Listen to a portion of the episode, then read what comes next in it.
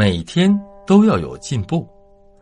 评价一个企业在本质上是否有竞争力，不是看这个企业取得了多少成果，获得了多少收益，而要看这个企业有多强的学习力。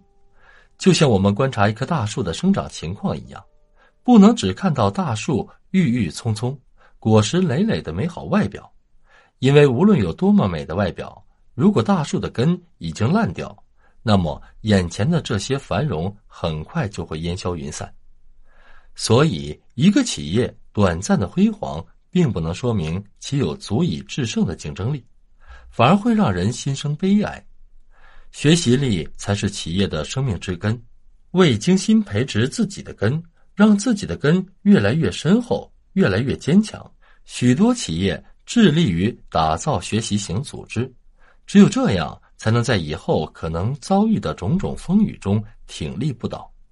对员工而言，只有摆正了学习态度，只有从内心真正认识到了学习的重要性，才可能坚持不懈的去努力。才可能获得成功。学习型组织是一个能使组织内的全体成员全身心投入，并有持续增长的学习力的组织。这就是学习型组织的第一个真谛。学习型组织着重强调的就是一种学习力。学习力是由三个要素组成的，这三个要素分别是学习的动力、学习的毅力和学习的能力。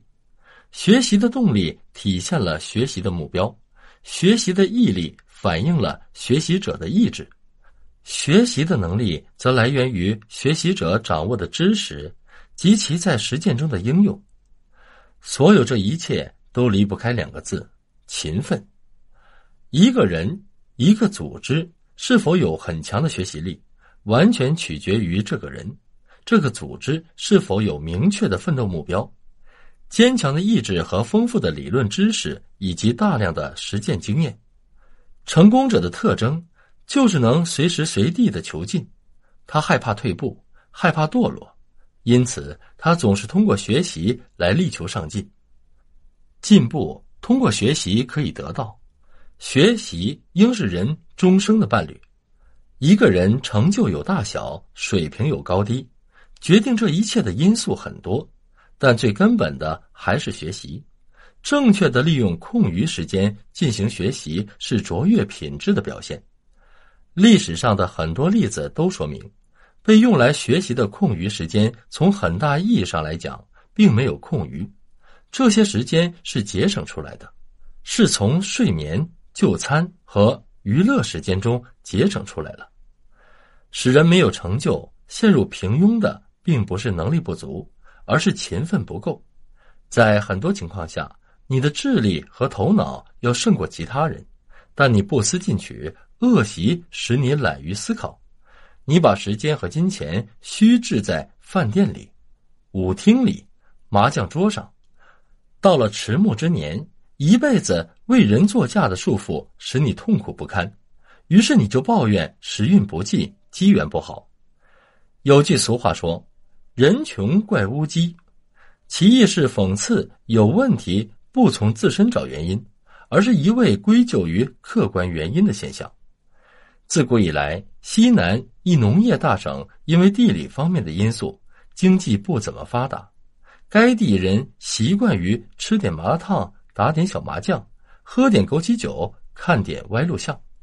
曾有一位市委书记一针见血的指出。他们那里的文化是一种封闭、保守、自足、落后的农耕文化，引来媒介对农耕文化的猛烈抨击和深刻的反思。有一次，该地的省委书记在省委扩大会议上，对当地人安乐于桑田锦衣之小妇，无所忧患、没有紧迫感的心态进行了不留情面的批评。随时随地求进步是一种心态，必须自己用心去引导，它才会像泉水般涌现出来。